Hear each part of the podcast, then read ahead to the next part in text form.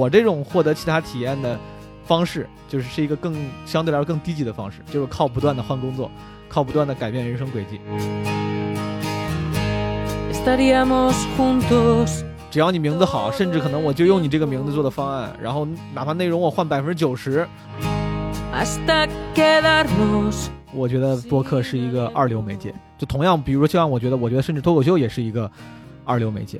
我自己很喜欢看线下看话剧、音乐剧，我甚至觉得话剧、音乐剧也是一个二流媒介。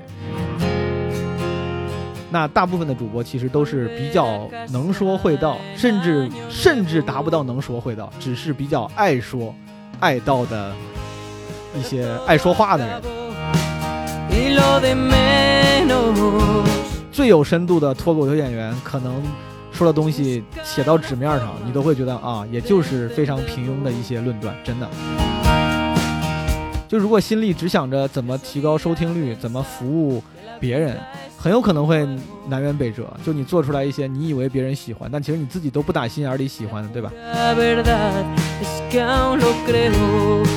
所以说我在做播客的时候，我觉得我没有什么别的优势，就是尽量 real。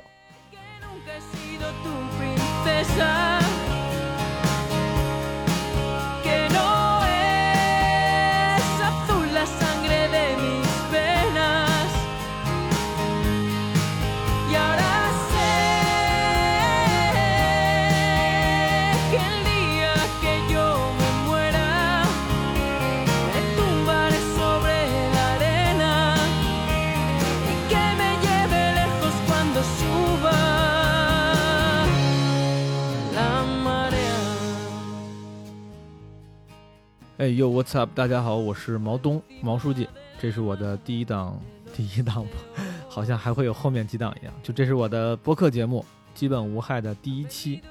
啊。第一期本身我就是想做个类似于开篇词的这么一个内容，就是一个人随便说说自己的心路历程，然后对这个播客的想法啊。但是我又觉得，如果只是聊这个的话，太个人化了。然后认识我的朋友可能还会愿意听一听，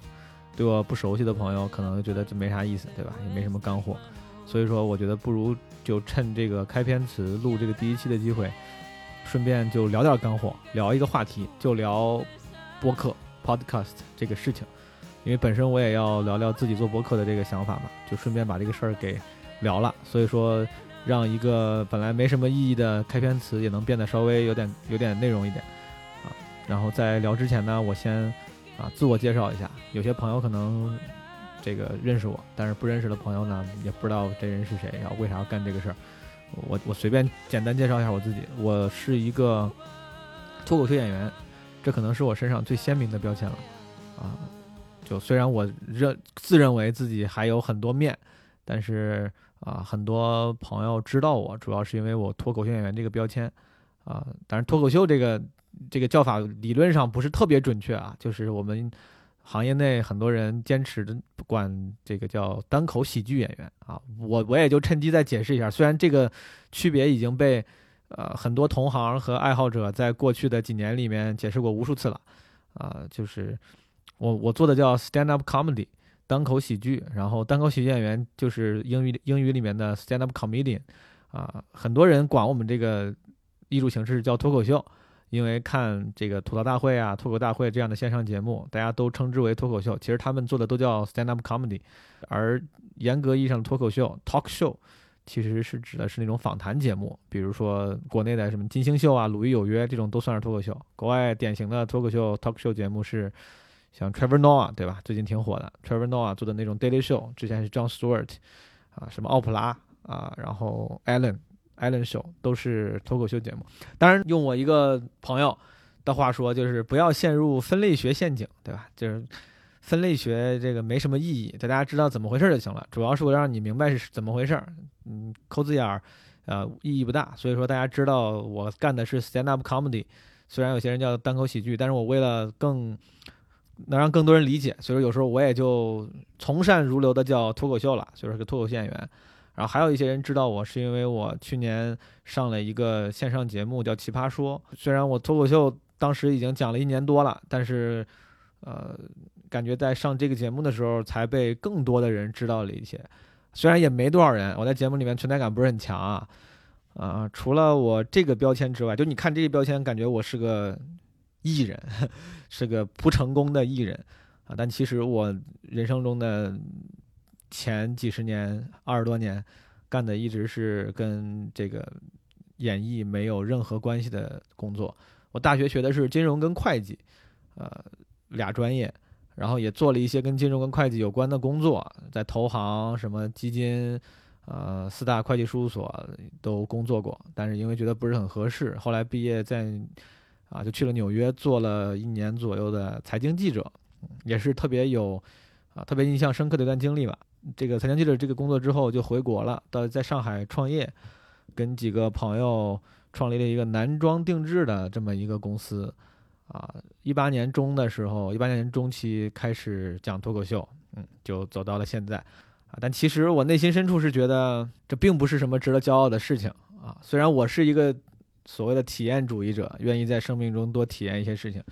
但职业经历的呃就是多样，可能也侧面说明了你没有一件事儿做得特别好。但是我还不不是很后悔了，就是。作为刚才我说的体验主义者，这词儿是我自己编的，就是体验了很多不同的生活，见了很多不同的人。对于我这样一个人来说，我觉得已经挺满足了。因为不是那种特别牛逼的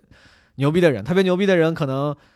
能靠把一件事做得特别好，从而增加自己的人生体验。我觉得那可能是一个更好的选择啊。比如说什么朗朗弹钢琴弹得特别好。然后，当他弹到特别牛逼的时候呢，他能因为自己的这个成就，在顶层跨入到不同别的领域，认识别的领域的最厉害的人，然后参与很多跟自己这个领域没关系的事儿。就是他参与是因为在自己的领域已经做得很好了，他那个获得其他体验的质量应该是非常高的。就是我这种获得其他体验的方式，就是是一个更相对来说更低级的方式，就是靠不断的换工作。靠不断的改变人生轨迹。其实这播客我已经就是想了很久了，半年前我就要做了。大概去年下半年的时候，我就买了这个呃一这个器材，然后还到处跟人聊，就是对于播客的想法，要做什么话题啊，要分什么环节。就为什么拖了这么久呢？第一，当然就是执行力比较差，这个我没什么可洗的。第二，就是我卡了很久在名字这件事情上。就我知道这个听起来很蠢，就是就像。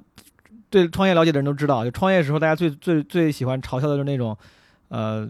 开会然后聊一个，比如说一个按钮的颜色应该是什么，然后聊一个产品的名字，对吧？他不去想怎么卖货，反而去聚焦在这种无关痛痒的鸡毛蒜皮的小事儿上。就说的好听点是 attention to detail，是非常细节啊。但是其实是我这是另外一种拖延的表现嘛，就是。不去抓主要矛盾，然后但是为了显得自己好像做了点事儿，就把精力放在了一些不太重要的事情上，是一种自我安慰的行为。其实我一直知道这个，但是还是就跨不过那个坎儿，就总想让自己起一个好点儿的名字。当时基本无害是我的保底儿的播客名字，因为当时我啊作为脱口秀演员的第一个啊脱口秀专场，单口喜剧专场。啊，去年呃一九年十二月二十七号在北京首演，后来在上海、南京啊也都巡演过，啊，这个专场就叫基本无害，我还挺喜欢这个名字的，因为也是我特别喜欢的一个呃小说《银河系漫游指南》里面的一个梗，这个梗具体我就不解释了，我在你可以看书，然后我在微博上也发过，呃，但是简单说就是一个。就是在这个书里面，它是个科幻小说嘛，就银河银河系漫游者们都有一本书叫《银河系漫游指南》，然后就像是星际漫游者的 Lonely Planet 一个旅游攻略，然后这个书特别全啊，当然说是这个书，它其实是个电子仪器，你可以理解为一个 iPad 啊，然后这个书里面对于银河系里面的种种细节甚至都有记载，比如说某杯鸡尾酒。就是某个星球上的某杯鸡尾酒怎么调，有什么用？呃，某个非常偏远的星球上的种族有什么特点，它都有详细的记载。所以说，咱们这个书的主角当时知道这个事儿之后，他就问另外那个星际漫游者说：“他说你让我看看你这个《银河漫游指南》，让我看看地球的这个词条，你们是怎么解释的？”然后他就翻到这个地球，发现地球这个词条后面只有一个呃人类啊，我记我记得不记得是人类还是地球？好像是人类。然后后面只有一个注释，一个词，就是 harmless，无害的。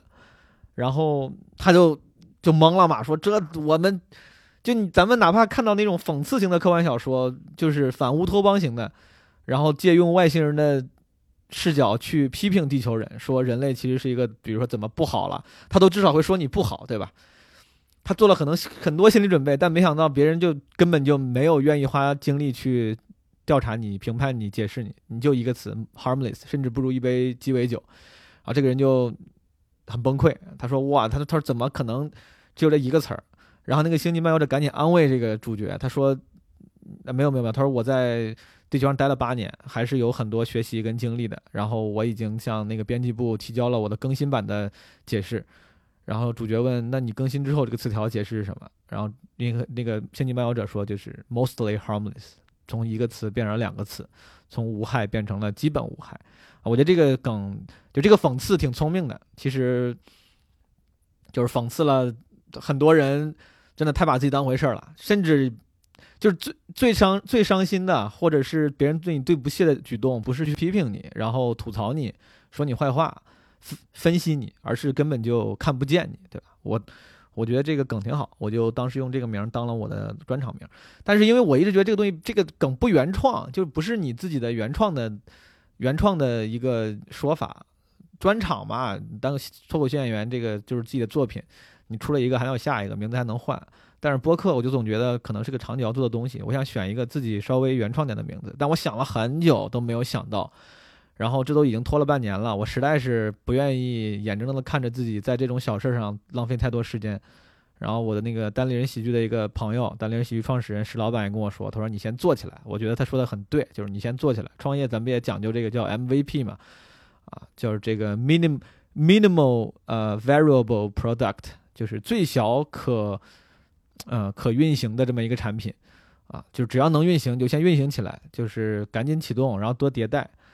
啊，只是我觉得名字这事儿太重要了，可能跟我这个新工作也有关系啊，说是新工作。我也已经做了挺久了。对，刚才我没提，就是我现在虽然是个脱口秀演员，但是还有一份白天的 day job，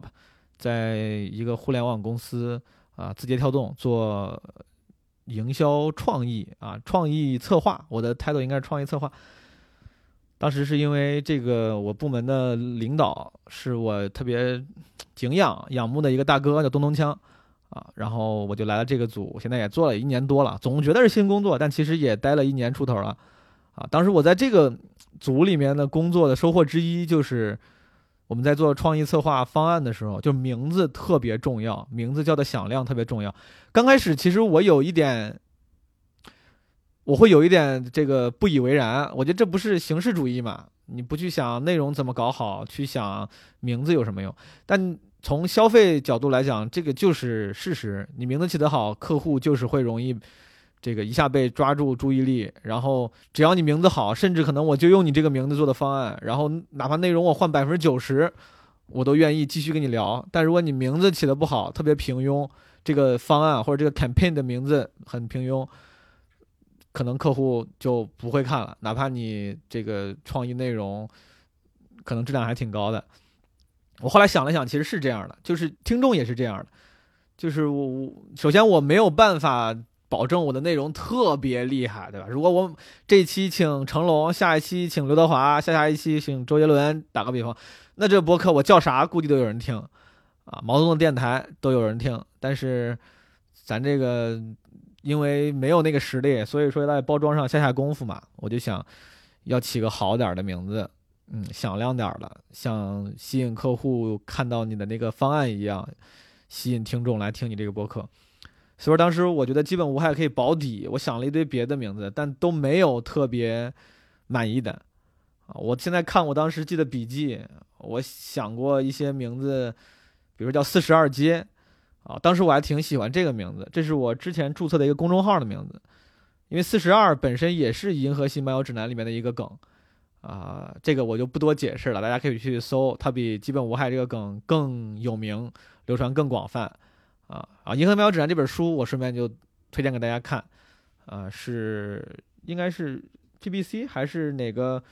就是机构排的一百本最伟大的科幻小说里面第一名。啊，确实很棒啊，一个黑色幽默的科幻小说。作为一个喜剧创作者，我我也挺喜欢他的这个喜剧方面的造诣的。啊，四十二本身是一个梗，而且四十二街呢是纽约曼哈顿的一条很有名的街，比如大家都知道的时代广场就在四十二街，然后四十二街往东就是从时代广场往东走是 Bryan Park，布莱恩特公园，再往东走是 Grand Central 中央车站，然后时代广场西边是什么 Port Authority。对吧？什么公交车、公交车站、纽约客车站，就它有很多地标性的建筑在这条街上，我就觉得这条街挺有意思的啊。这个这个名字好像就也蕴含了一种包罗万象，呃，这么一个这个含义。我本身也觉得我的播客会成为一个比较综合的杂谈型的节目，所以我觉得这名也还不错啊。其实说到这儿就多说两句，就是。就是这种每个城市啊，我不知道是不是都要一条这种街，就是很有魅力。这条街上，它甚至不是不是能被单一定义的，它不是只有文艺或者只有商业。比如说，我之前在上海的时候，就特别喜欢复兴西路。那时候我一度公司在武康路上，然后我住在那个黄埔，我那个时候买了辆凤凰永久还是凤凰，就那种老式的二八大杠。天天穿着西装，骑着自行车去公司，然后中间很长一段路就要走复兴西路。我觉得复兴西路就很酷，它从黄埔那边起源，然后这不起源就是 开端，然后一直到法租界武康路那边，中间还要经过新天地，然后经过延安西路、重庆是延安西路是重庆中路，就是它中间还要经过公园、剧院、这个酒吧。很有名的酒吧，比如 Union Trading Union Trading Company，对吧？这个世界上最好的五十个酒吧之一，啊，当时还有什么？还有几个别的，就是很有特色的地方，就各种各样的地方，气质迥然不同，都聚集在复兴西路上。我就很喜欢这条路，我觉得四十二街可能有一样的魅力。我不知道你们的城市有没有类似这样的啊，气质比较复杂的地方。我还挺喜欢地名起名字的。之前我。在那个创业的时候，我们第一季出的那个西装，我们就我就是用上海的路名起名字的。但后来朋友跟我说，四十二街这个这个概念，可能对于不知道的朋友太陌生了，感觉也不是很响亮，有点摸不清到底什么意思，我就把这个名放弃了。我还想过叫唱唱反调，是哈利波特里面那个露娜他爸创刊的那个杂志嘛，露娜是唱唱反调的，应该是记者编辑。我觉得这名真的翻译的挺好，它英文叫的 Quibbler，其实好像还没有完全是这个唱反调的意思，但是我觉得翻译的挺好，叫唱唱反调。然后我特别想叫这个名，但是后来查查了一下，网上已经有同名的这个栏目了，我忘了是播客还是博客，就把这个名字给放弃了啊。然后这两天我就要录自己的这个第一期的播客，然后我想去各个那个。电台平台上把节目给注册了，才发现“基本无害”这个名竟然也被注册了。但我实在不想浪费时间再想了，而且我 logo 都已经找朋友帮忙做了，所以说我就把那个“无”从简体字改成了繁体字，就先这么叫着吧。啊，虽然有同这个重名的，但是希望大家能能分得清啊。呃。其实今天我看到那个重名之后，我还想要不要再换个名。我我当时想到了一个叫“心里有鬼”，我还挺喜欢这名的，但是我害怕因为这个“鬼”这个字儿在国内的一些平台上，就可能会有不方便，对吧？咱们这个对于起名方面尺度还是相对比较严的。东东锵一直说他因为名字里有枪，就也会遇到很多不方便，所以说“鬼”这个字儿，我觉得可能也是。不是特别这个适合用在一个节目的名字里，我就把这名字也放弃了。所以说就叫基本无害。下面就聊聊播客吧。其实我不是一个典型的播客的听众，我不是一个好的听众，我甚至觉得播客这个这个媒介这个形式不够好。我觉得播客是一个二流媒介啊，这个可以。玩会儿具体聊，但是我不是看不起这个形式啊，就是我只是很客观的觉得它传递信息的效率不高，啊，有更好的形式替代它的功能。嗯，在传递信息这个层面上，就同样，比如说，就像我觉得，我觉得甚至脱口秀也是一个二流媒介，我自己很喜欢看线下看话剧、音乐剧，我甚至觉得话剧、音乐剧也是一个二流媒介。这不代表我看不起他们，或者觉得他们没有价值。我是我只是觉得在表现力上或者传递信息的维度上，就是我在乎的一些元素上，对我来说他们是二流的。嗯，他们当然有其他存在的价值，这个咱们一会儿一会儿再聊。就为啥我说我先说说为啥我不喜欢听播客啊？因为我觉得首先很多朋友可能知道。这个播客界的这些听众和创作者们，可能也都也都一直是拿拿这个当原则，就是播客是一个陪伴型的内容，它是它就是信息含量低，就是信息密度很低，故意的，因为我是陪伴型的，通勤路上听一下啊，坐地铁什么骑车的时候听一下，对吧？你信息密度很高的时候，反而不太适合这种分神的时候听，对吧？在家做着家务或者是做着饭，旁边放个手机，然后。听听这个播客内容，你信息密度不高，挺好的。听人聊聊天儿，有一种陪伴感在里面。我我有一些朋友喜欢听播客，我跟他们聊过为什么喜欢听，大概也是这个原因。就真正喜欢你要是去汲取新知、去学习的，可能不会选择播客这个形式，对吧？可能会去读一些信息密度更高的专业的文章，然后或者是看一些表现力更强的视频。就他就是为了呃陪伴，但哪怕于此，我也觉得他那个对我来说不是最优解，因为第一。我不需要陪伴，就现在的播客其实可以分为两，我觉得就是粗暴的分分为两种，一种就是闲聊型的陪伴型播客，一种就是现在有有一些播客就是越来越偏知识型了，就是传递新知的，啊，就是可能这种传递新知型的，普遍来说存在那个那种音频的内容付费平台上，不一定付费，但是存在那种音频平台上，呃，得到啊什么看理想上会有一些类似这样的功能，他们当然不算独立播客，但在我看来都是一样的音频内容。就这么两类东西，第一，前者是图个信息密度低，图个轻松陪伴；后者是图个传输知识，然后让听众满足获取新知的一个需求。然后我又不属于前者，因为我年纪大了，可能是我现在我我这个人有点有点奇怪，就我不太需要陪伴。我这个我也一直我一直也不是那种追星型的人，我从来也没追过星。就是你要知道，你想要你希望你享受一个人一个主播的陪伴的时候，其实你要对他产生一定的好感，你要对他这个人感兴趣，对他产生好感。这样的情况下，他说什么话你会更愿意听，对吧？更愿意接受。就是就像我们讲段子一样，当观众喜欢你的时候，你的内容才会成立，他才会愿意，他才听得进去。要不然同样的段子，有人觉得愿意喜欢你就觉得好笑，不喜欢你觉得说的什么东西，就这个是个。事实是个常识，而我这个人比较奇怪，我很难建在这个年纪建立起对人的，就是陌生人的好感，呃，就是粉丝心态会特别特别轻，所以说我不太能够从那种陪伴型播客里面获取陪伴，获取陪伴感很难，这就是为啥这种闲聊型的播客我很少听，包括我自己有时候会录的，你像我是单立人喜剧的演员嘛，我们单立人一言不合。我有时候自己录，我都不听。然后我之前有时候就是偶尔听的一言不合，都是我看着题目。就之前我在家里加入单立人喜剧之前，我听一言不合都是捡着题目选那些对我有帮助的。哎，这个是讲喜剧演员的生活的。这个是讲什么线下演出的什么技巧的？打个比方，那个时候因为我刚上台，或者我上台之前，我想学习，我就会点点着这些听一些，我觉得对我有帮助。纯粹闲聊型的，我觉得对我没啥意义。你们聊个电影啊，聊个音乐啊，聊个旅游，我听你这干嘛？我我又不认识你，我对你也没啥兴趣。那个时候我还没有加入单立人，就那些我现在的朋友、演员朋友们，我都不认识。我就觉得你你你对一个电影怎么看，跟我有什么关系，对吧？你的这个观点也不一定见得高深。啊，直到现在我们都已经很熟了，都是好朋友，我仍然这么觉得。就包括我自己，我也觉得陌生人好像没什么理由听我去聊电影、聊书、聊什么东西，除非我在聊一个你感兴趣的话题。所以说，陪伴型播客对我来说没什么意义，这是我个人的问题，所以说不怎么听。然后那种还有一种就是知识型的播客，这个我可能会这个更愿意听一点。比如说前一段时间我还在看理想上买了点那种课，什么王佩瑜的京剧啊之类的，我还买过一些课，虽然我自己也。这么长时间了也没怎么听完，但是就是，尤其是在中国，我觉得年轻人大家普遍焦虑嘛，总觉得这个要成功要进步，然后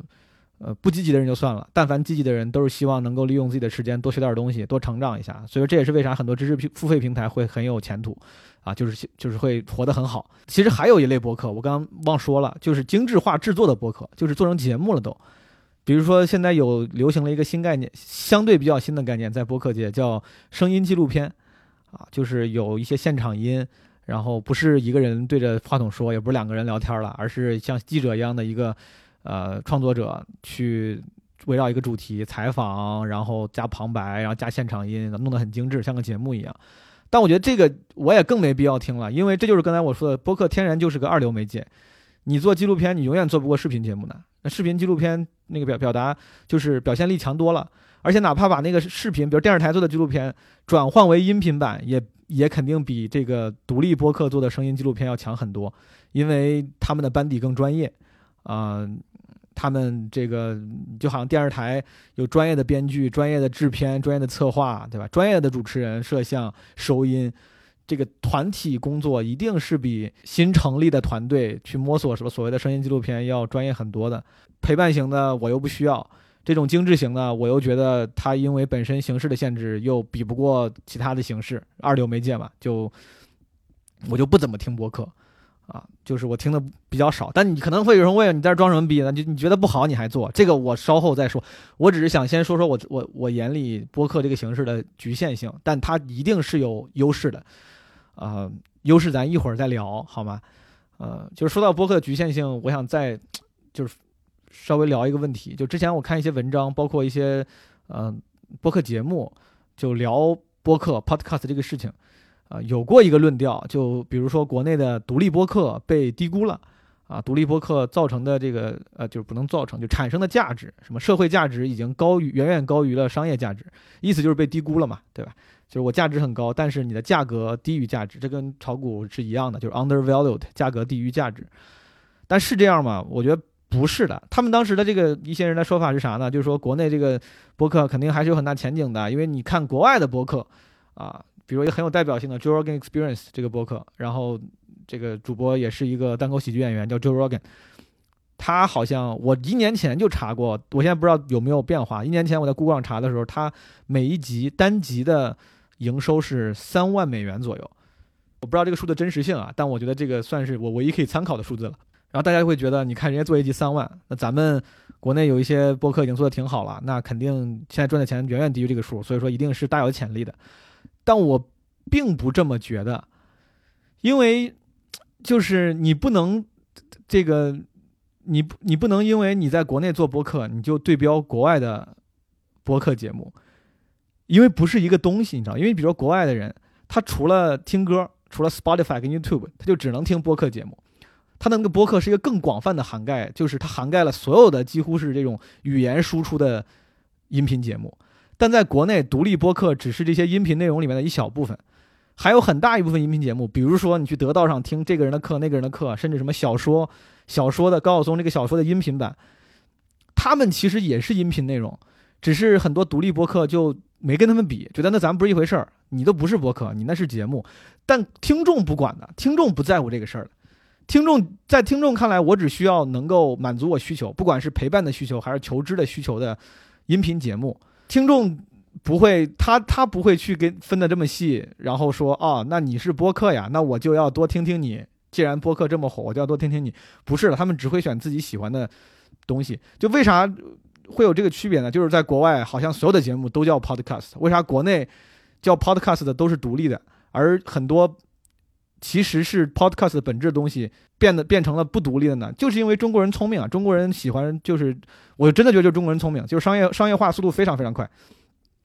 你就比如 Joe Rogan，他其实对标的不应该是国内独立博客的，虽然他在国外是独立博客，但他其实对标的不应该是国内的独立博客的头部。比我随便说啊，比如日坛公园这种挺做的影响力挺大的独立博客节目了，但其实他对标的不是日坛公园，他对标的应该是小说，就是他是一个挺厉害的，已经有挺有知名度的人，然后有能力请到很多大咖。然后过来访谈，这不就是高晓松做小说、做小龙奇谭的时候请干的事儿吗？他虽然有时候自己也是这个自己一个人说，但是请人请的都是那种大咖，对吧？什么姜文啊、成龙啊，嗯，Joe Rogan 能请来什么 Elon Musk、Kevin Hart，对吧？完全完全对标的不是独立博客，就很多独立博客的人总觉得总想着对标 Joe Rogan，说我在国内做到的第一，那我以后的前景就应该跟美国第一 Joe Rogan 差不多。但其实你的那个第一的位置早就被商业化了的音频节目给。给占了，只是那些节目只是因为，只是因为中国人聪明，早就被投资者在节目初期就把它商业化了。弄得像个节目一样，而不把它叫播客，你就误以为他不是你的竞争者，但其实他是你的竞争者，因为听众是不管这些的，听众只选优质内容听。所以说我聊这个只是想说，我觉得独立播客其实并没有被低估，它就是音频内容里面目前来说，目前来说价值比较低的那些内容，因为价值高的内容都已经被买了，都已经被商业化了。再放在什么那些音频平台上卖钱了，或者是收打赏了，对吧？什么罗振宇开课，是高晓松开课，什么罗翔开课，虽然这些我也没怎么听过，但是他们一定是更具有商业化的。他们在传递新知的、传递观点的这个道路上，一定走的比草根爱好者主播要好，对吧？我之所以不太听现在的独立播客，主要也是因为很多主播就是爱好者呀。嗯，他不是创作者，就是我为啥要听爱好者在那儿逼逼呢？当然还是啊，就是如果你是图陪伴，那无所谓，哪怕他是你邻居二大爷，完全是个 nobody，是个普通人，你也有理由听他。还是那句话，这是我的问题，因为我不喜欢陪伴，我我希望听到有意义的东西，就更有意义的东西。那大部分的主播其实都是比较能说会道，甚至甚至达不到能说会道，只是比较爱说爱道的。一些爱说话的人，这种情况下，我觉得独立播客的那个就是水平达不到那些专业的商业化的节目，这很正常的。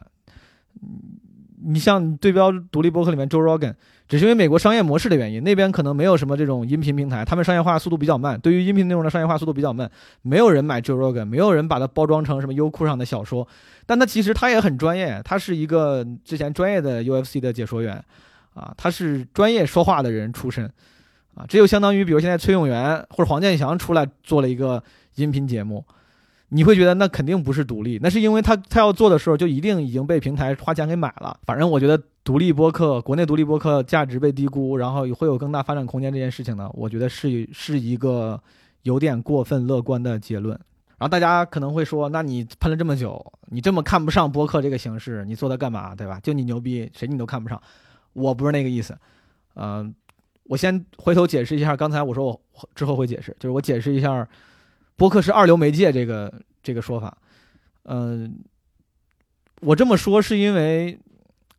还是那句话，第一，我不需要陪伴，我需要信信息的质量跟密度，那播客它确实信息密度很低嘛，因为两个人说话传递那些知识点，如果换成精炼的文字的话，可能是一篇五分钟就能读完的文章，但是我听可能要听一个小时。对吧？是这个道理吧？就信息密度很低，那我就觉得对我来说不是最优解。对于那些不需要信息密度的人，当然可能是一个好的选择。呃，所以说我觉得，如果是图信息密度、图信息质量，它肯定不是一流媒介。一流媒介可能是精心打磨的文章啊。如果你图表现力，你想听个声音纪录片，那它这个更好的有表现力的形式可能是视频。如果你想听故事，有些音频节目、音频内容是讲故事，对吧？不管是评书、相声，还是就是一个人独白讲故事，那它肯定比不上视频。当然，也有人说，那我很多人不还是用广播、用这个听音频相声吗？听京剧，那是那就是还是那句话，你是图陪伴，或者你没有更好的选择了，因为你没有时间。这个时候，你像之前是因为不是每个人都有手机能看视频，早年间很多人用收音机听相声。然后现在的话，很多人睡前听相声是因为为了睡觉，为了陪伴，为了打发那个，就是让耳朵边有个声音。他是为了一些别的原因，而不是因为他这个媒介本身质量高，不是因为这个媒介本身表现力强、信息密度高。它只是恰好恰恰好满足了一些跟媒介本身无关的目的。你就好像我也觉得音乐剧是个，刚才我说了，我说我挺喜欢看音乐剧的，但我觉得音乐剧也是个二流媒介。我之前在回国前在纽约。最后，尤其是回国前那段时间，我花了，就是把最后的不多的钱都花在了看剧上。我还挺喜欢看剧的，当时觉得挺好的，可能也是因为新鲜吧。当时看剧不多，后来回国之后又看了一些音乐剧，嗯，大部分是也是那种国外来国内巡演的原版音乐剧，就意思是本质上质量是有一定保障。但我就觉得那个愉悦感越来越低。后来我想了想，就是因为其实除了那个新鲜感跟这个现场感带来的就是，呃，价值加成。以外，音乐剧确实不是一个表现力很强的形式，它确实比不上电影，它可能成本比电影高，就一场的成本比电影要高，每个演员要花时间，然后要打化妆、换衣服、演，但它从布景这个就是特效啊、表现力上，肯定是比不上电影了，对吧？但是为什么还有人去看音乐剧呢？包括我，我现在还是会去看音乐剧、话剧，啊、我还很喜欢。原因也不是因为它的表现力，是因为别的一些属性，比如说现场感，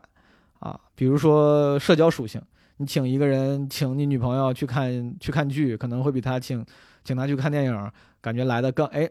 就是更有效果一点。别人觉得哎，这这人挺有文化，对吧？这社交属性啊，甚至还有一些情怀加成，是因为这个才选择了这种艺术形式。而这个艺术形式从表现力上讲，确实是有。如果你只是为了去看故事，想去看一个看这个东西多精彩，其实很有可能是比不上比不上电影的。说真的。我我我也看了不少话剧、音乐剧了，就是从表现力上是比不上的，它只能是在你在乎一些别的属性的时候，你能获取一些愉悦感。脱口秀我也觉得是不是一流，呃，尤其是在国内，呃，脱口秀是另外一个有点像播客的东西，就说哎，脱口秀在国外挺火的呀，那在国内这个 stand up 一定也能火？其实不是的，是因为国外没有。别的喜剧形式了，对吧？他们看喜剧就是看 stand up，不管是视频还是线下。但在国内，大家不会，就是观众们他不会帮你去分类，他不会掉入这种分类学陷阱，他只需要好笑的内容。中国好笑内容有很多，相声、小品，甚至你在公园里看大爷下棋、看大妈吵架，对吧？看二人转，然后抖音上的搞笑视频，很多形式。就是你不能很机械的说脱口秀在国外做得好，那国外国内现在就应该就是 undervalued 被低估了，应该能发展的更好。你没考虑到是因为就是地位不一样，就是这两个艺术形式在两个地方的地位不一样，在那个地方它就是几乎是唯一的线下的喜剧形式，对吧？你在线下想看喜剧就是 stand up，甚至在国外别人说去看 comedy，他都不说 stand up comedy，因为 comedy 就是 stand up comedy。在国内，你线下想看喜剧有很多，开心麻花啦，什么德云社啦，对吧？有特别多的这个喜剧形式，所以说不能这样，它不是单一变量。很多人对脱口秀，我觉得也有一些过分乐观。但是我干这一行，不是说我我不是说觉得它没价值，我的我当然觉得它有价值。虽然我说它二流媒介，也是因为，比如有些人去，有些尤其是票友了。其实我觉得很多创作者，就是我的脱口秀演员朋友们，大家都还反而反而认认得比较清楚。尤其是那些爱好者，他们会有时候过分高估脱口秀这个艺术形式，觉得有深度啦，对吧？就是包括国外也有一些很有深度的脱口秀演员，从乔治卡林到 Dave Chappelle，对吧？路易 C K，很多人觉得哇，这个东西有深度，讲得好。前段时间不是网上还火过 Daniel Sloss 讲讲感情的啥的。但说句实话，你真是论深度，脱口秀一定不是第一媒介。我虽然。这些脱口秀演员我都很喜欢，我自己也是干这行的，我特别喜欢这些人和这个艺术形式。但我不得不说，你论深度，你最有深度的脱口秀演员，可能说的东西写到纸面上，你都会觉得啊，也就是非常平庸的一些论断。真的，他只是在喜剧形式上，通常大家不去碰的那么深，所以说你稍微深一下，就会让人觉得，哎，这人还挺有深度啊。然后如果你论好笑。在国外是因为没有别的艺术形式了，但在国内，比如说你要论好笑，脱口秀演员，在我看来，很多脱口秀演员都不是最好笑的那批人，有很多更好笑的人，或者创作在喜剧方面创作或者表演才华更高的人，他们为啥没来干脱口秀呢？就因为有更赚钱的艺术形式呀！就我就是这么，我就是这么觉得，这样有点虽然有点灭自己威风的意思，就好像你卖点豆腐，你说。那个，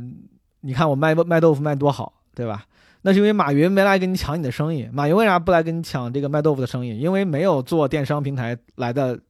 好，来的赚钱啊。同样，很多优秀的喜剧创作，比如我看抖音上，抖音上很多搞笑网红，他们真的表演节奏，如果要他们来说脱口秀。虽然肯定需要一定的学习曲线和适应过程，但是我真的觉得他们会成为挺好的脱口秀演员的。但为啥人家不来做呢？不是因为层次低，不知道你这个艺术形式，就是因为干这个没那么赚钱。嗯，现在之所以现在那些少数靠脱口秀赚钱的人，他们也不是靠脱口秀赚的钱，他们是靠偶像养成赚的钱，对吧？比如说这个效果的一些优秀的脱口秀演员，如果要是在比较传统的脱口秀行业里面，就是像美国的 stand up 行行业里面，他们是不会这个成名和赚钱这么快的。包括我自己，我觉得我也是这个红利的既得利益者。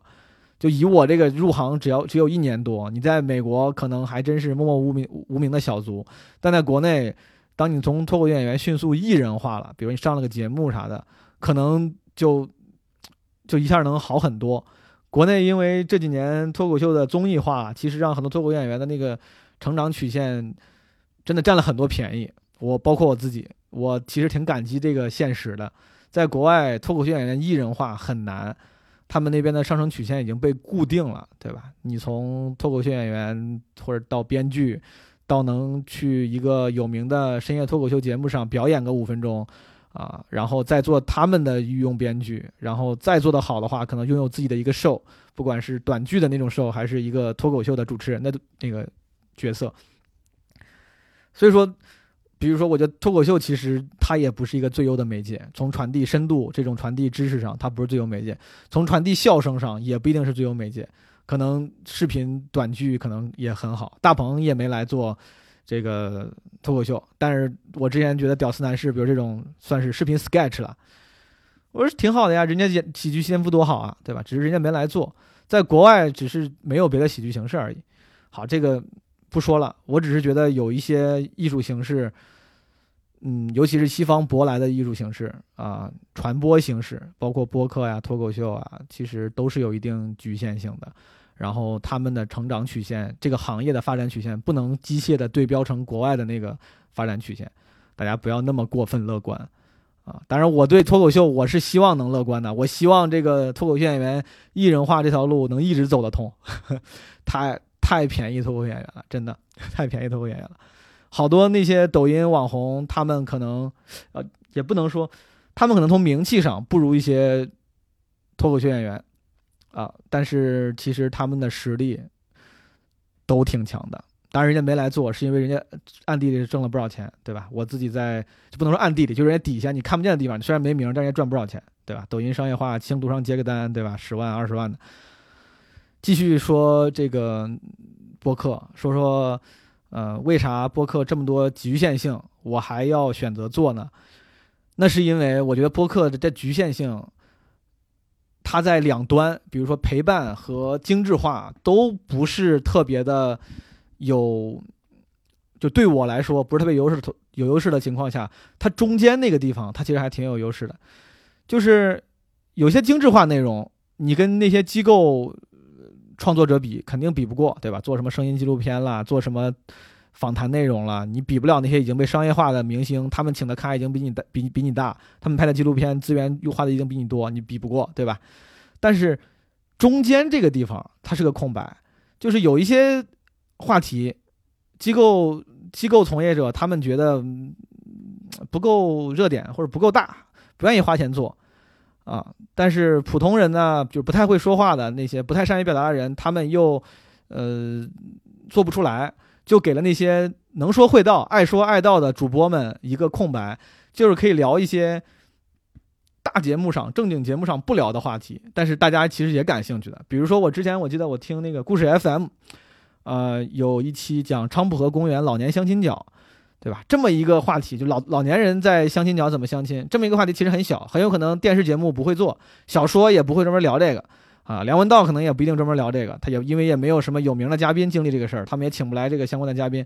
啊，可能这种内容顶多要是拍啊，也是一个有理想的三四线城市的卫视记者，他可能会去成立这么一个专专题，所以说一般人你在机构的创作内容里面看不到这样的话题，但是我还挺感兴趣的。所以说，独立播客创作者做这样的话题，啊，老年相亲角啦，还当然还有一期是什么父母跟小孩聊天问小孩问题那种，就其实没有什么新闻价值和热点价值，但是对我来说还挺有价值的，啊，我觉得这种话题挺适合独立播客创作者来做的，啊，这种内容我觉得对我来说是有价值的，我指的都是对我。我刚刚说所有那些没有对我来说没有价值的东西，我相信对很多人也是有价值的，就是每个人喜欢的点不一样嘛。播客还有一点就是因为影响力低，独立播客就是独立播客吧，独立播客还有一点就是因为影响力不大，没成气候。最有影响力的播客也不过几十万听众吧，我我随便说的，也有可能会再高一点，呃，甚至比不了一个中型的网红，呃，但正因为此，大家聊的时候可以 real 一点，啊，就是我要你先让我上梁文道节目，对吧？你要让我上圆桌派，你要让我上个什么金星秀，你同样让我聊播客，聊我对谁的看法，聊我对哪个作品的看法，我肯定就没法这么 real，我会拿出自己可能更。成熟的一面，更懂事儿的一面，然后非常 articulate 一我对一个问题的看法，显得我不 judgmental 不极端，非常的理智，对吧？我我我我肯定是肯定会这样，但是在播客这个平台上，因为它比较自由，它比较小众，所以说让表达者有更多的真实表达自我的机会。其实我觉得这是播客非常非常非常有价值的一个点，但是因为现在很多播客的。主播就创作者们，他们有点想把播客往节目化、这个正规化、精致化运营，反而在比如访谈啊还是干嘛的时候，有些啊就是会丧失了一定的 real，反而像做电视那种或者是说那种视频，呃商业化的那种节目一样，往那个风格去靠拢。你我觉得这个是，我觉得这个有点南辕北辙了，这个有点走歪路了。我个人感觉，因为你你你去比精致化，你跟人家比会说话会。会打官腔，会说不能说打官腔，就是会说那种会唠社会嗑，你比不过人家，对吧？人家专业主持人多少年了，你就是优势就是草根 real，得 real 一点。所以说我自己做为啥做这个播客呢？就是最重要的原因之一就是我觉得可以相对 real 的发表一些我自己的看法呀、观点、探讨，就包括刚才我这些想法。很有可能是错的，但是至少我我敢说，你这些错的想法，你要让我去一个很大的节目上，可能我都不敢说了，我怕被别人喷，说你这你都想不通。但我自己在播客里面，可能我愿意去分享，跟大家聊一聊。我觉得 real 挺重要的。前两天跟一言不合的几个朋友，就是几个单立人喜剧的朋友聊了一期 Trevor Noah，那个美国的单口喜剧演员，也是 Daily Show 的主持人，跟看理想合作的。然后我很少听自己的节目，然后那天我因为要做我自己的播客，我就去我之前订阅的播客里面看了一圈，然后单立人那一期，我看底下有个朋有个观众留言说，就是我很感动了，他说就是毛书记毛东很 real，就是还是没有包袱，就是聊的比较坦诚，不知道以后全职怎么做演员之后还会不会这样。首先我觉得这跟全职做全职做单口喜剧也没关系啊，但当时我看到这个之后，我的确觉得就警醒了一下自己，就是我觉得。我的特点就我没啥才华，也没有博览群书，什么比那些嗯其他人就是有文化到哪儿去？我觉得我之前在做一言不合客座主播的时候，或者录一些别的节目的时候，大家有时候还愿意给你一些赞扬的声音褒奖，就是因为坦诚跟 real 啊。当时我有一期在一言不合跟。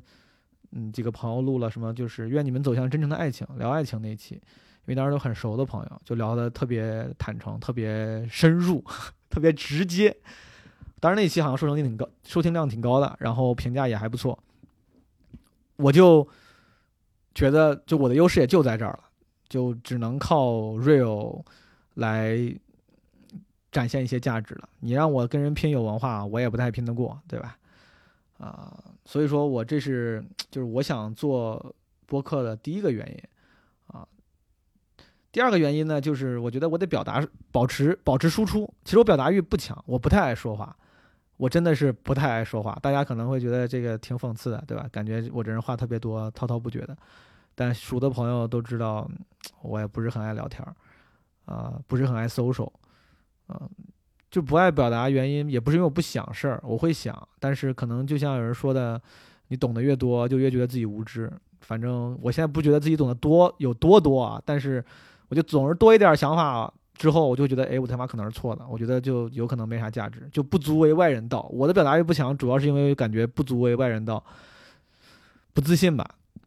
但我又觉得，作为一个表达者，我的工作做脱口演员，然后你像奇葩说上也要输出观点。之后，hopefully 就是我也能够继续做一些表达的工作，嗯，那我觉得为了继续做这工作，得有一个渠道让我保持输出，尤其是现在线下这个疫情原因，线下演出也停了，我没有这个表达渠道之后，就怕这个能力退化啊，所以说想做个播客保持输出，让自己的这个头脑能够保持灵活吧。然后也顺便锻炼一下，就是口头表达，因为我这人表达一直比较随意。脱口秀是一个出了名的对基本功没什么要求的语言艺术。我那个就是我部门领导啊，我的东东锵那个一个前辈大哥，他就老是开玩笑还说，就是因为他喜欢相声嘛，就是相声那个基本功啊都怎么着怎么着。然后就那之前我们还聊过，脱口秀演员在台上好像有时候经常嘴打磕巴也好啊，然后走路啊、喝水啊，这都是之前。传统的那些中国的语言艺术、相声、京剧里面都，啊，不太能看得起的一些，就感觉非常不专业的一些行为，对吧？就就讲一个一两个小时，你还喝水，啊，你这怎么走来走去的，就站都站不安稳。就是我确实，我觉得我自己在说话上口头口头表达上太随意了，有时候那种水词儿也太多。我觉得可以靠播客这个事情多说话，顺便有意识的锻炼一下自己的表达，让自己表达更精炼一点啊。然后我是觉得我做这播客可能还想请点人嘛，请点嘉宾聊一聊啥的，可以强迫我社交，因为我特别不爱社交。最近在家疫情隔离期间，后现在也不隔离了，但是就是在家待的期间，因为我不太爱社交。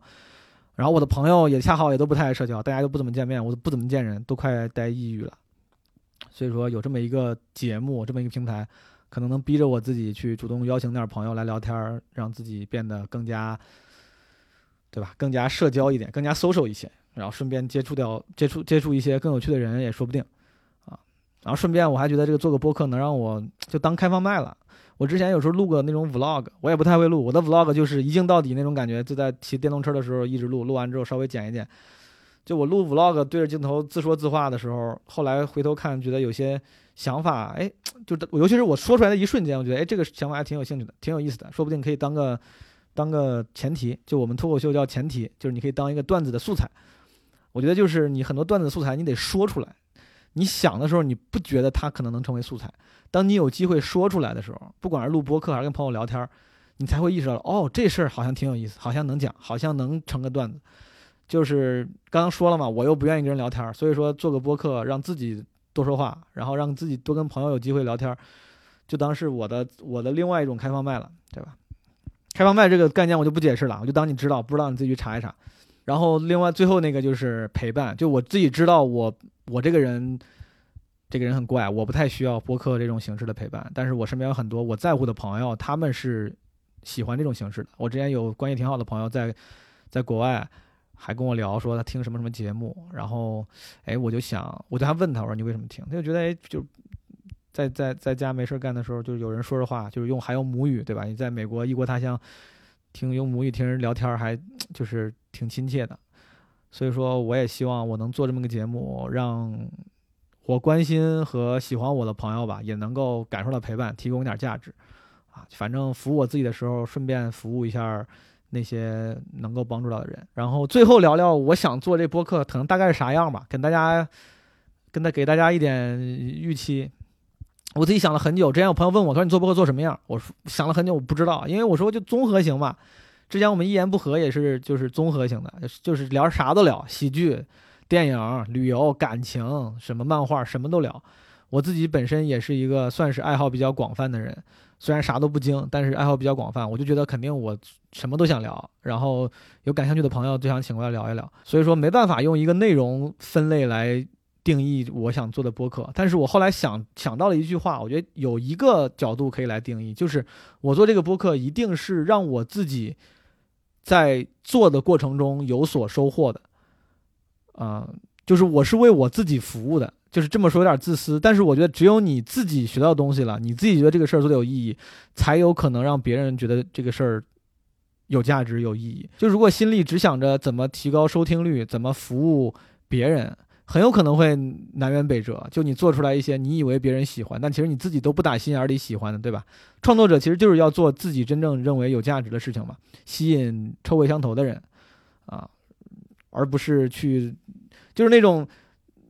故意去打造自己不认同，但是你觉得有可能的爆款。当然也有人走这个路成功了，但我觉得我没有这个能力，我也走不了这条路。嗯，就好像我这一期。我聊了一些我对播客的想法，其实我在聊这个东西的时时候，也是在逼着我自己梳理自己的想法。其实这个，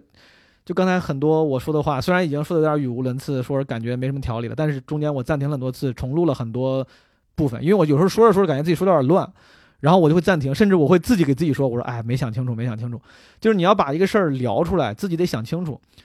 所以说，你像这样一个过程，就是帮助我想清楚，让我成长的一个过程，然后同时顺便也让大家能够有所收获。所以说我这个播客一定是让我自己有所收获，在自己学习的同时，顺便服务别人的啊。但是我感觉，如果我要是有所收获的话，大概率也会让你有所收获，对吧？就是三人行必有我师嘛。你就算层次比我高，你好歹能够也能收获一点。然后这个播客形式呢，就像现在有可能是我一个人比比，也有可能是请嘉宾。其实我最希望的是请嘉宾聊天，一个人说话太难了。现在你们听到这一期已经是我录的第二第二遍了。昨天晚上我录了一遍，几乎一样的内容。但是我今天我就觉得录的是什么呀？好多想说的话没说，好多这个说出来的又觉得说的不够完美，不够准确。我现在录这一期，其实是我昨天录了一小时之后，现在重新录的。我特别不想重新录，我觉得很浪费时间。但我我录播客就这样，就是我真的就是特别容易自我怀疑。你自己看自己的作品，总是会挑出来很多毛病。就一个人说话太难了，有个人跟你一块聊的话呢，就是有时候能让别人说话的时候，能让你脑子休息一下。同时，就是别人的观点，哪怕再没有价值，他能够让你表达，当然不不是真的没价值。但如果哪怕再没有价值，当他表达的时候，他会刺激你，他会刺激你想到那些可能你没想到的事情，或者你为了反驳他，你也会有更强的表达欲。当你有更强表达欲的时候，你的状态就更好。一个人的时候很难一直维持一个特别好的状态，对吧？就是因为眼眼前没有一个人一个对象，你要滔滔不绝的说，我觉得挺难的。我觉得一个人聊真的有点难，除非你是就是知识型播客，就是我自己先想好我要说啥，就是我也不考虑状态，我就是把知识点一个一个传递给你，把信息一个一个传递给你。但这可能不是我特别想做的，嗯，对，所以说我就可能会一个人，当然也可能会请嘉宾。我希望能尽尽量多请点我觉得有意思的嘉宾。然后我请嘉宾的时候，就我做基本无害。我，我我自己对自己的要求是，请嘉宾不看标签。就是我觉得有一些节目，不光播客节目了，就是当然我能理解，就是为了收视率啊、收听率啊，他们会请一些标签很引人注目的嘉宾。但是他们主播或者主持人自己本身可能并不对这个人那么感兴趣，或者对这个话题并不那么感兴趣。但是他他为了做一些看起来有意思的话题，他得找这种有标签的人。然后让人让观众才会有兴趣听，但我觉得我做这个本身就也不赚钱不啥的，一定不能让自己不开心。我要请嘉宾的话，一定就是不中标签的。这个人有可能是个 nobody，就你都没听过，他身上没什么标签，但是我觉得他是我一个特别，比如特别好的朋友，我觉得这个人很有意思，有的聊，我就会请他来。然后一个人，如果他哪怕我有条件请一个身上标签很绚丽的绚丽的这样一个人，对吧？但是我觉得我聊我俩聊不来，可能我也就不请了。啊，就标准是我觉得有的聊有趣，而不是他的标签。就而且聊的时候，我也不一定聊他身上那个最闪光的点。比如有一天我要是请了一个大明星歌手，我随便我瞎想的，估计请不来。但打个比方，我对他婚姻生活很感兴趣，可能我全部就聊婚姻了，我就不聊他的新唱片，不聊音乐，可能我就不聊音乐，对吧？就是自己怎么开心怎么来。所以说这个播客可能比较个人化，希望大家能够容忍一下啊。如果从话题上来讲呢，我可能就会多聊一点儿，我不知道文艺对吧？我自己本人做创作的，我自己对文艺也比较感兴趣，小说呀、电影啊、音乐呀，文艺肯定会有点有会聊一聊，喜剧，然后旅游对吧？科技、创业这种可能都会聊聊，但是不一定了。就是我我总而言之就是肯定是我自己感兴趣的人或者事儿，然后你能够 you can have my word，就是我的承诺就是我一定不会为了录播客而录播客，就一定是会。说点自己觉得有价值的，对你有没有价值我不知道，但一定是对我有价值。就是我录完这个播客之后，一定会让我觉得我自己成长了，或者让我自己觉得我理清了某些东西，或者我解答了某些疑惑，或者从别人身上学到了什么东西。从制作上来讲，我的这个播客肯定是轻制作的，因为没人帮我做，我自己也不愿意花时间太多时间在上面。我特别希望我这个制作很精良，背景音乐呀、剪辑呀剪得很精细，但我确实没那时间。啊，我估计就会成为一个比较粗粝、粗糙，但是这个真实的一个作品。而且就之前说那个声音纪录片那个，虽然我刚才吐槽了，就 diss 了半天，它这个形式比不了，比不了那些专业机构创作者，但是我其实还挺喜欢这个形式的。但是我不是因为为了让你们喜欢，因为如果对你们来说价值一定比不过那些专业机构做的那些纪录片的。但我是觉得它能够记录我的一些生活。啊。你就像前段时间春节期间、疫情期间，我在国外啊，从美国去墨西哥、去秘鲁、智利玩了一圈，然后中间我其实录了很多声音的素材，现场音，比如说在墨西哥那个 mariachi 乐乐队的演奏啊，公交车上的那些卖唱的歌手，然后哭哭哭啼的小孩儿，我都觉得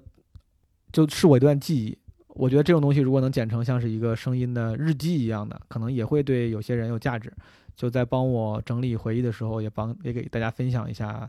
我的所见所闻。但是很不幸，我这个手机在智利被抢了，然后里面的内容也没有备份，都不见了。但我希望以后有机会的话，可以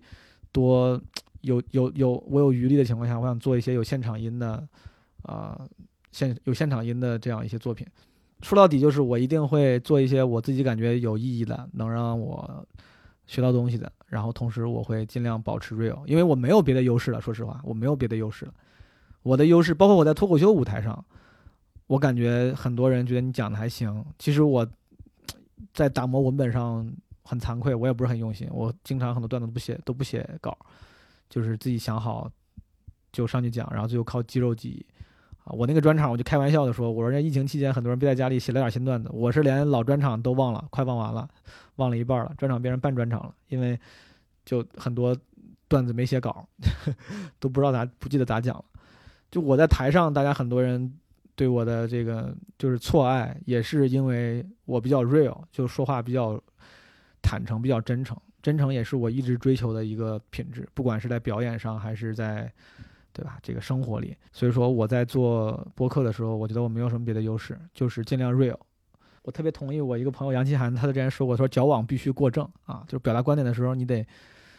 就我不是不知道观点，只要只说一一边很偏激，我也没有愚蠢到觉得我只信这一边，我知道两者都有可能一个一个问题的两面都有它的合理性，但当你这样表达的时候，就没啥意义了，对吧？你要鲜明的让别人知道你是怎么想的啊。就表达的再直接一点，再 real 一点，啊，我也尽量在表达观点的时候做到矫枉必须过正。希望大家也不要跟我抠字眼钻牛角尖，要不然我的表达观点一定是不够严谨的，一定能被你抠到 不严谨的地方。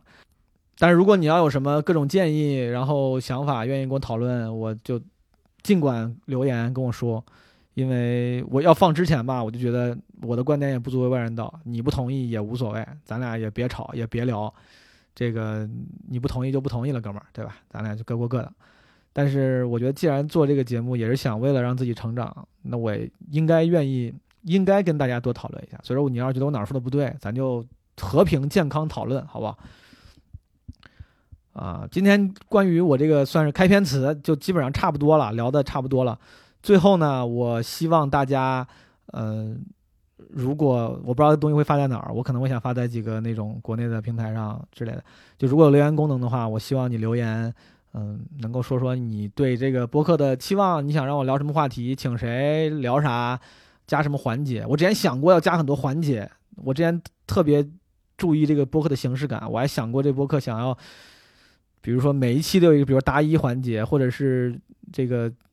音乐分享环节之类的。我本来也喜欢音乐嘛。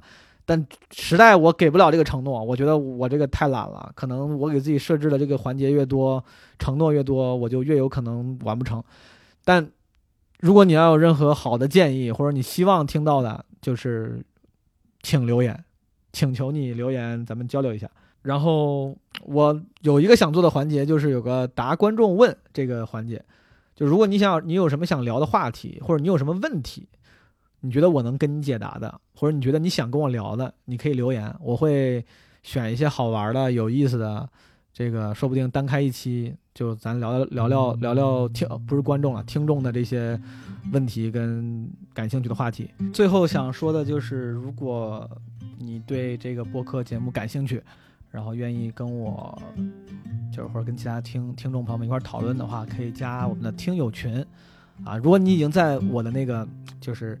啊，人间观察群里，对吧？就就算了，因为我打算把那个群就改成我们的听友群。如果你已经在咱们那个群里，就不用加了。但如果想要加听友群的朋友，可以加那个微信号 Marvin 的 Boss，M A R V I N T H E B O S S。我会把这个信息放在那个播客的相关信息里面，你可以加这个微信号，他会把你拉进群。喜欢这个节目的话，也可以关注我的微博毛东的 Joker。好的，朋友们，这个欢乐的时光总是短暂的。哇，这一个小时也不是特别欢乐，就挺无聊的。真的，一个人说话太难了，一个人说话太难了。以后一定要经常找人一块聊聊天。Anyway，这个 这期节目就结束了，谢谢大家的关注跟支持。然后，嗯，把这首歌放完，我还挺喜欢的，Damien Rice 的 Delicate。希望你们也喜欢，希望你们过得开心，拜拜。So why'd you fill my sorrows with the words you borrowed from the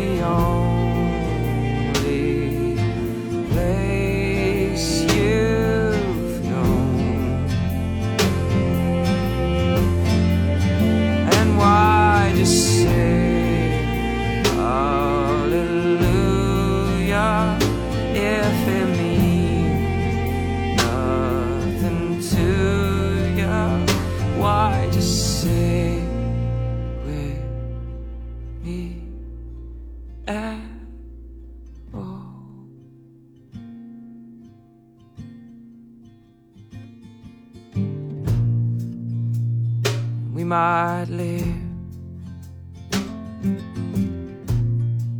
like never before. There's nothing to give. Well, how can we ask for more?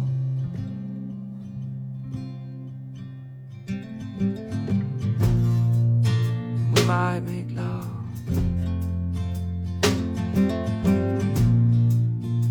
some sacred place. look on your face is delicate. So why'd you fill my sorrow with the word?